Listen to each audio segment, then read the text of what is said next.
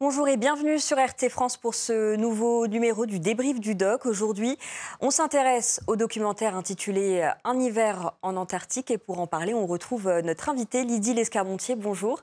Merci d'avoir accepté notre invitation. Vous êtes donc glaciologue, vous êtes également l'auteur de La Voix des pôles aux éditions euh, Flammarion et vous vous êtes déjà rendu euh, en Antarctique, ce continent de glace et pourtant on le voit dans le documentaire, il y a de solidarité, de cohésion, de chaleur même entre les personnes qui y travaillent. Est-ce que ça vous a rappelé euh, des souvenirs? Oui, tout à fait. C'est vraiment le, grand souvenir finalement qu'on ramène euh, d'Antarctique. C'est des amitiés, c'est vraiment des expériences, des aventures humaines, euh, puisque finalement le fait d'être dans cet environnement assez hostile fait que tout le monde va s'entraider. Et puis il y a autre chose à voir aussi, c'est que quand on part en Antarctique, on est un petit peu enfermé euh, sur, une, sur une station avec les mêmes personnes pendant des fois plusieurs semaines, plusieurs mois, euh, voire certains pendant un an et demi. donc forcément, les personnes qu'on y rencontre, euh, on finit par les, connaître par cœur, puisqu'on va partager le petit déjeuner, le repas du midi, le repas du soir. on va travailler avec elles au quotidien. Et, au final, ça va être des personnes qui seront présentes pour le reste de notre vie. Lydie Lescarmontier, qu'est-ce que vous avez pensé de ce documentaire? Euh, ben, c'était, vraiment un moyen de, me rappeler euh, toutes, euh, toutes ces aventures en Antarctique. Moi, j'ai fait, fait environ une dizaine d'expéditions là-bas, à la fois en tant que scientifique et puis ensuite en, tant, que guide. et, c'est vrai que c'est, toujours intéressant d'avoir, d'avoir ces retours qui finalement sont assez identiques suivant les personnes. Euh, quand on part en Antarctique, on, y va pour euh, l'aventure, pour euh, voilà, voir, voir autre chose, voir le bout du monde. et finalement, ce qu'on en retient, c'est des gens, c'est des petites anecdotes, c'est la rencontre avec, avec les, la faune aussi sur place qui est, qui est assez particulière. Donc euh, non, c'était ouais, c'était un moyen de, de me rappeler tous ces souvenirs qui sont, qui sont forts et qui, qui, restent présents tout au long de notre vie ensuite. Vous êtes arrivé à bord d'un navire polaire, l'Astrolabe. Qu'est-ce qu'on ressent quand on, on arrive, qu'on découvre ce euh, continent de glace au loin? Qu'est-ce qu'on ressent?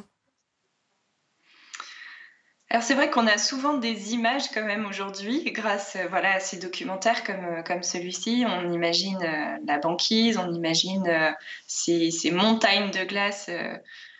et, et, finalement, moi je me suis aperçue que en étant sur place, même si j'avais quelques a priori, ça ressemblait pas vraiment à ce que, à ce que j'attendais. En tout cas, les ressentis n'étaient pas du tout les mêmes, notamment parce qu'il y a, y a plein de de, sensations qu'on n'a pas quand on regarde un documentaire. On n'a pas, euh, pas l'odeur, euh, on n'a pas euh, l'ouïe non plus. Le, voilà, le bruit des manchetières est extrêmement particulier. Et même aujourd'hui, quand je l'entends, j'ai l'impression de, me retrouver directement en Antarctique. donc c'est vraiment cette sensation d'arriver dans cette partie du monde qui ressemble à rien. Est-ce que vous pouvez nous expliquer ce qu'est une manchetière? Oui, bien sûr, c'est une colonie de, manchots. Euh, c'est qui, est assez caractéristique à la fois par, euh, par son son, parce que c'est comme un, poulailler géant. C'est pas très joli comme image, mais pourtant voilà, c'est vraiment ça. Et, euh, et puis aussi par, par l'odeur qui est très particulière, puisque c'est souvent des, des milliers d'oiseaux, de, de manchots qui s'installent à un même endroit et qui restent pendant, pendant des mois, voire des années. Donc, euh, donc c'est vrai que c'est souvent quand on, quand on arrive en Antarctique, notamment à la station du Mont d'Urville, c'est la première chose qu'on va aller voir. C'est euh, cette manchotière, c'est découvrir euh, voilà les manchots, voir si les petits sont, sont, encore là ou pas. Donc c'est toujours très très proche en fait de, de ce sentiment antarctique. Alors, ce qu'on voit dans, dans, ce documentaire, Lydie Lescamontier, c'est aussi un passionnant euh, travail de recherche scientifique, en particulier l'extraction euh, euh, des, carottes glaciaires. Vous allez le voir grâce à, ces tubes de glace extraits dans, dans, les profondeurs. On obtient de véritables archives sur le climat de, de la Terre. Je vous propose de regarder un extrait de ce documentaire Un hiver en Antarctique.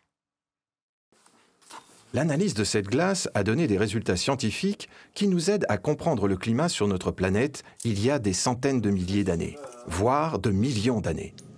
Comment? Grâce à de minuscules bulles d'air conservées dans la glace pendant des millions d'années. La neige qui tombe sans cesse se solidifie sous son propre poids et se transforme progressivement en glace. Et voici ce qui se passe. Ces pores d'air entre les cristaux de glace se renferment avec le temps et ils se transforment alors en bulles. Ainsi, chaque bulle n'est rien de moins qu'un échantillon de l'atmosphère d'une autre époque.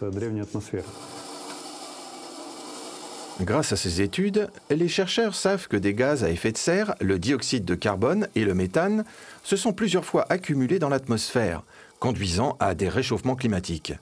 Des centaines de milliers d'années plus tard, leur niveau diminuait à nouveau, déclenchant des périodes glaciaires. Nous voulons en apprendre plus sur le changement climatique majeur qui a eu lieu il y a environ un million d'années. Ça demeure une énigme en quelque sorte. Nous ne savons pas vraiment ce qui s'est passé. On suppose que le dioxyde de carbone dans l'atmosphère en a été responsable. Nous voulons vérifier le niveau de dioxyde de carbone dans l'atmosphère il y a un million d'années.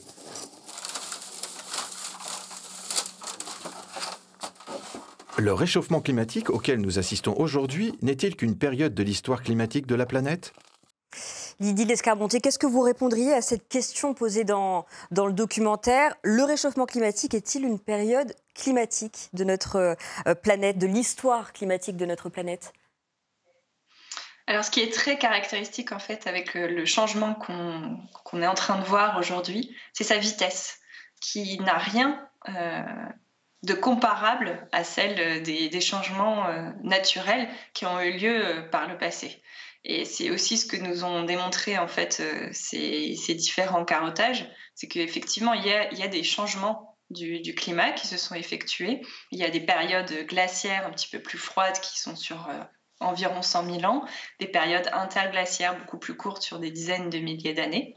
Et aujourd'hui, en fait, on est dans une période interglaciaire, mais ce qu'on voit, c'est qu'on a une augmentation de la température, mais qui s'est fait sur une période de 150 ans, ce qui est extrêmement court et qui est vraiment euh, finalement la, la, caractéristique d'un changement qui n'a rien de naturel et donc qui est causé par les activités humaines.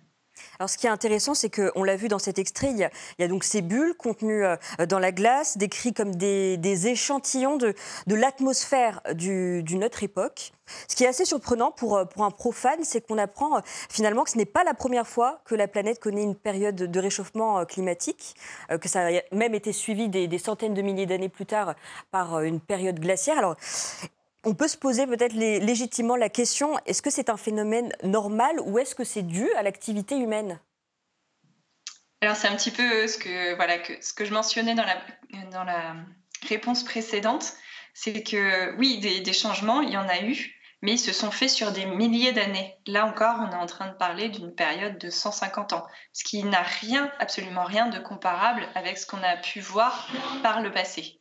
Donc, c'est là qu'on voit que non, ça n'a rien de naturel et c'est vraiment un impact euh, de nos activités humaines et notamment de nos émissions de, gaz à effet de serre, que ce soit le CO2, que ce soit le méthane, qui sont ensuite mesurés en fait dans, ces échantillons de, euh, récupérés dans les carottes glaciaires. Ce qu'on voit aussi, c'est que le travail euh, du glaciologue est euh, extrêmement important. Est-ce que vous pouvez justement euh, nous, décrire votre métier, nous dire en quoi il consiste? Alors c'est vrai que souvent on associe le métier de glaciologue à celui de, carotteur, donc la personne qui va suivre les variations climatiques, qui est le métier notamment du russe qu'on peut voir dans le, documentaire ou de Jérôme Chaplaz aussi qui a été interviewé. Les glaciologues, c'est aussi ceux qui étudient l'évolution euh, des glaciers. Donc, par exemple, moi, je n'ai jamais fait de, carottage, même si j'ai toujours euh, travaillé avec ces, résultats-là. Par contre, j'ai euh, analysé l'évolution, notamment des, glaciers qui, sont, qui sont en Antarctique, suite à, à, ce changement climatique. Donc, voir en fait si le, le changement est le même partout. Comment évoluent ces glaciers? Est-ce qu'ils perdent tous de la masse ou est-ce qu'au contraire, certains autres en prennent un petit peu? Ce qu'on peut voir de façon très ponctuelle à certains endroits en, Antarctique. Euh, à quelle vitesse euh, ça se passe? Quels sont les différents processus qui nous permettent ensuite d'intégrer en fait tous ces résultats dans les modèles climatiques? Et savoir si on a une augmentation par exemple de la température de 2, 3 degrés ou même 10 degrés, quels seront les impacts sur ces grandes masses glaciaires telles que, telles que l'Antarctique, le Groenland ou même sur les glaciers des, des montagnes? Est-ce qu'on peut dire que pour euh, un glaciologue, une glaciologue, se rendre au, pôle Nord, au pôle Sud, c'est comme un accomplissement? Oui, et c'est vraiment une chance parce que finalement, euh, les, glaciologues font assez peu de terrain, surtout en Antarctique, euh, puisqu'aujourd'hui, en fait, on a un formidable outil qui est notre ordinateur, qui nous permet de vraiment reproduire la, nature de façon numérique et de pouvoir euh, modifier euh, des paramètres qui nous permettent ensuite de, prédire euh, dans le futur qu'est-ce qui va se passer. donc finalement, dans mon, dans mon laboratoire, moi j'étais notamment à, Toulouse, sur une équipe d'une quinzaine de personnes, on était à peine deux ou trois à faire du terrain. Donc c'est vraiment pas la règle aujourd'hui. Et c'est vrai que et en étant glaciologue, arriver en Antarctique, pouvoir voir du haut ben, l'écoulement des glaciers, mmh. voilà, voir le, le vélage des icebergs, donc la formation d'un iceberg. Euh, tout ça, c'est très particulier et ça, ça, rend extrêmement concret tout ce qu'on a pu euh, essayer de, modéliser à travers notre ordinateur. Donc moi, je trouve que c'est extrêmement intéressant et, et, euh, et c'est pas toujours facile pour un glaciologue. Moi, je connais des, glaciologues extrêmement bons qui ont fait toute leur carrière sur, sur l'Antarctique, qui n'ont jamais mis les pieds là-bas. Donc, c'est pas forcément une règle. Alors qu'on pourrait s'imaginer que c'est presque euh, un passage obligé, non? Oui, oui, oui, on pourrait imaginer ça. Souvent, on, imagine d'ailleurs que tous les glaciologues sont des guides de haute montagne euh, qui ont passé leur, euh, leur enfance dans, en, ouais, dans les, sur les glaciers, ce qui est absolument pas le cas. 90% de notre travail, c'est quand même de la programmation. Donc c'est du travail euh, par ordinateur. Donc même si aller sur place et comprendre comment ça se passe très concrètement, c'est vraiment une, aide. Euh, aujourd'hui, en fait, on travaille essentiellement avec, euh, avec des équations. donc notamment quand on a des, scénarios un petit peu différents à appréhender, puisque ça, ça nous permet facilement de, de modifier la réalité pour comprendre qu'est-ce qui peut se passer derrière. Merci Lizzie Escarmonti. On va marquer euh, une petite pause et on se retrouve euh, dans quelques instants. A tout de suite.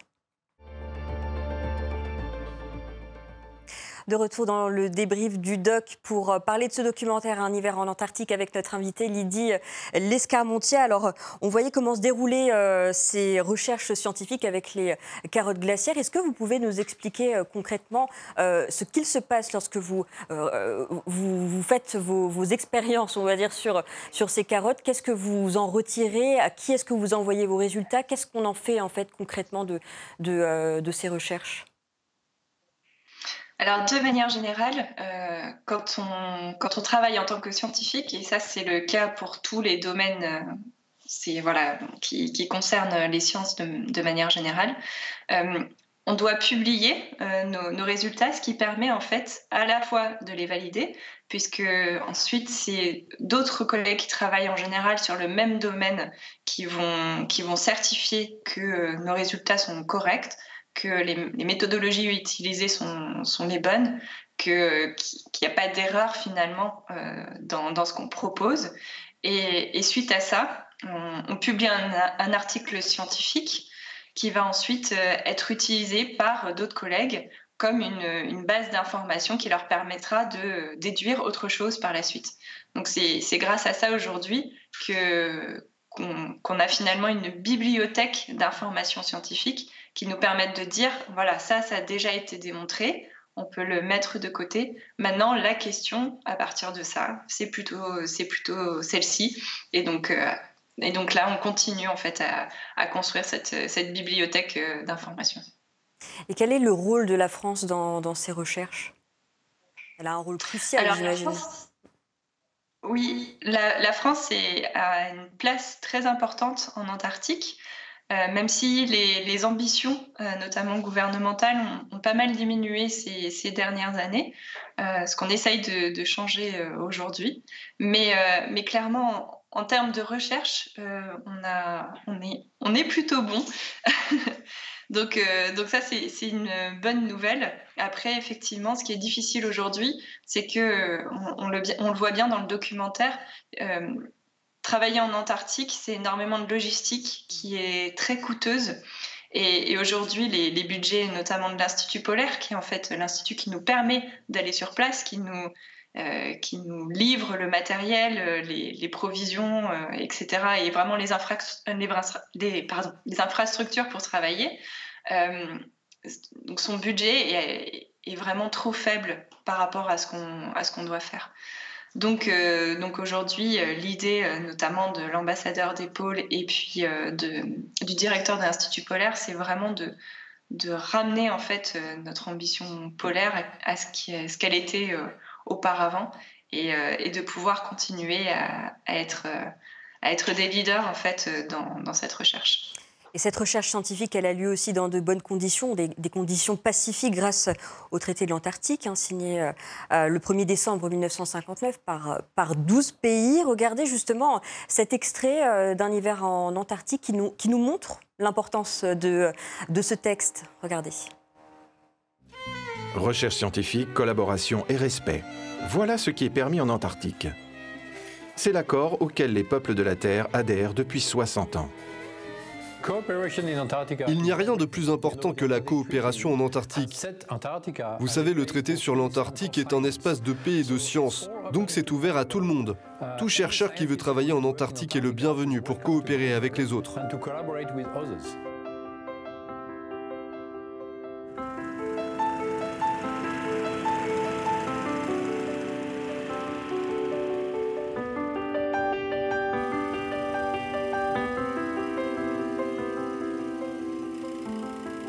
Le 1er décembre 1959, à Washington, D.C., 12 pays ont signé le traité sur l'Antarctique qui est entré en vigueur le 23 juin 1961.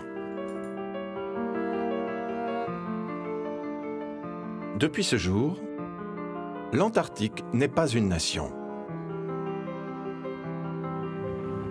Le déploiement militaire et les navires de guerre sont interdits au-dessous du 60e parallèle sud.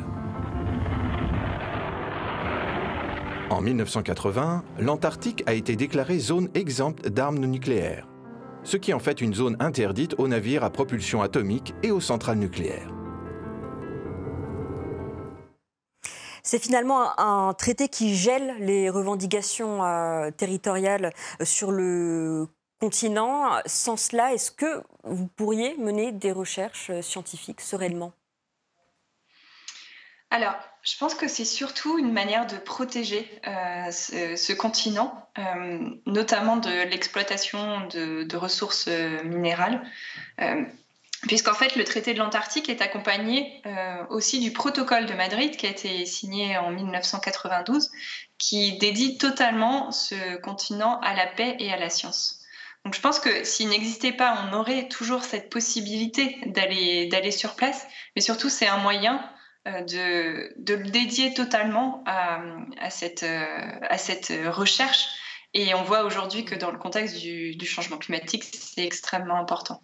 Après, ce que je pense aussi, c'est que euh, ce traité, euh, s'il était signé aujourd'hui, euh, on n'arriverait sûrement pas à le, faire, puisque les revendications, notamment dans les, dans les régions polaires, sont de plus en plus fortes, notamment de la part de la Russie et de la Chine. Et euh, il y a des, des institutions comme par exemple la CAMLAR qui essayent de mettre en place des aires marines protégées autour de l'Antarctique qui permettraient de réguler davantage notamment les, pêcheries de krill. Et en fait, euh, on voit qu'on a vraiment euh, un, veto qui tombe chaque année de la part de, ces pays-là quant, à la mise en place de ces aires marines protégées. Donc je pense que ce traité, c'est vraiment un magnifique symbole.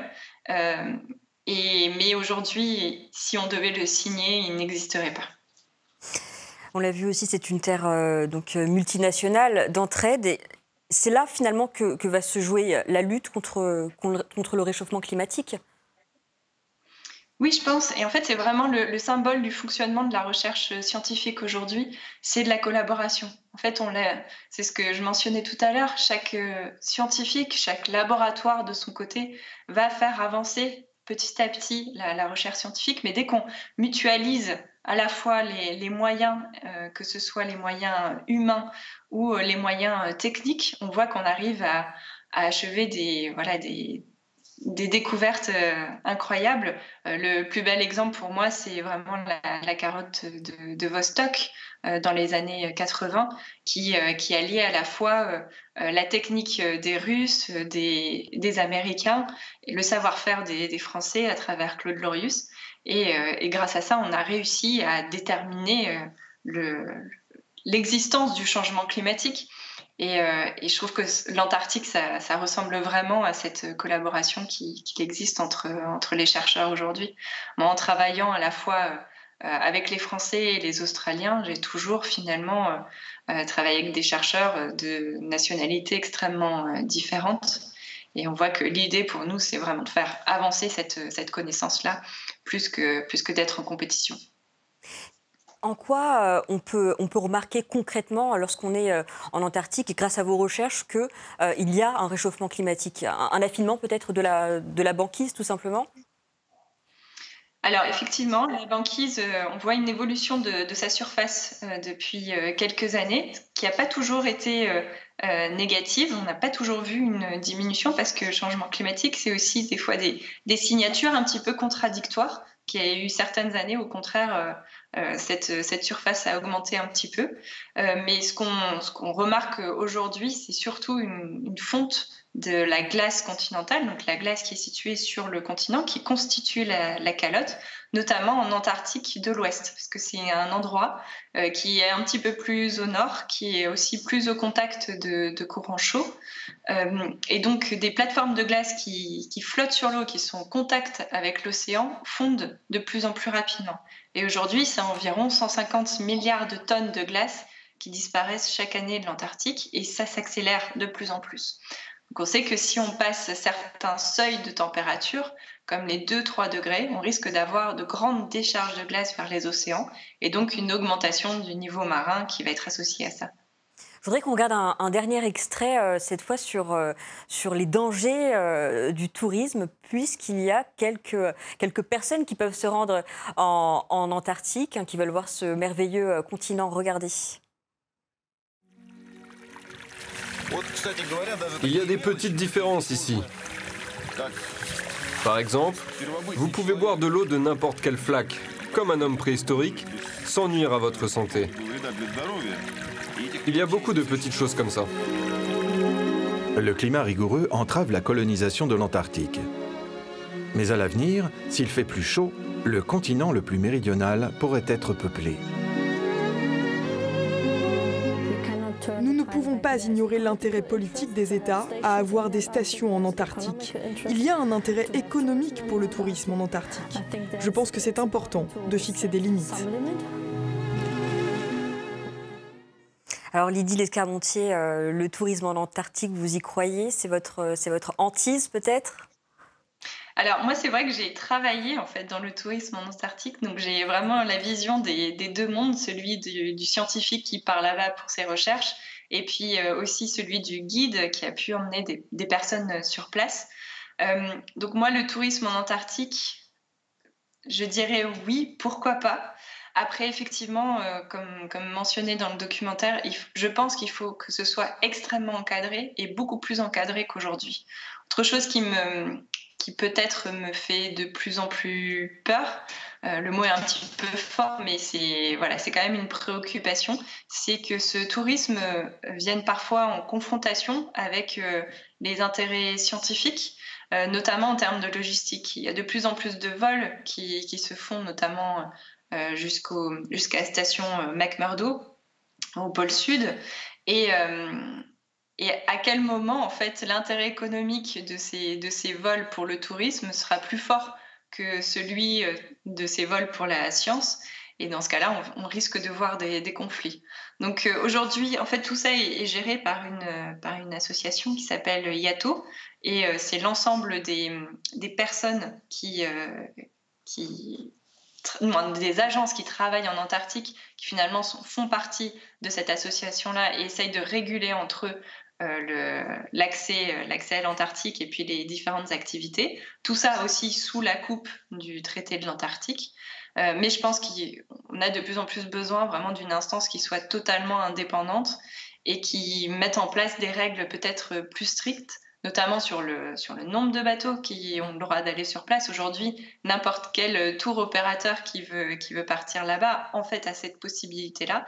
Sauf qu'on voit que si on veut limiter cet impact, il faut vraiment que ce soit réfléchi et anticipé. Et, puis autre chose, c'est que c'est aussi un, environnement qui change beaucoup, notamment sous l'effet du changement climatique. Et donc, si on veut limiter au maximum cet impact, il faut aussi limiter l'impact humain euh, à travers euh, les contaminations possibles, etc. Donc, euh, je dirais oui, pourquoi pas, mais par contre, pas dans n'importe quelle condition. Et, et, ce qui est en place aujourd'hui ne sera pas suffisant pour le futur. Merci beaucoup Lydie euh, Lescarmontier d'avoir euh, partagé euh, avec nous votre expérience sur l'Antarctique, vos recherches scientifiques sur ce continent de glace. Je rappelle que vous êtes glaciologue et que vous êtes également l'auteur de La Voix des pôles aux éditions Flammarion. Merci également à vous d'avoir suivi ce numéro du débrief du doc. Vous pouvez retrouver notre documentaire Un hiver en Antarctique sur notre site internet rtfrance.tv à très bientôt sur RT France.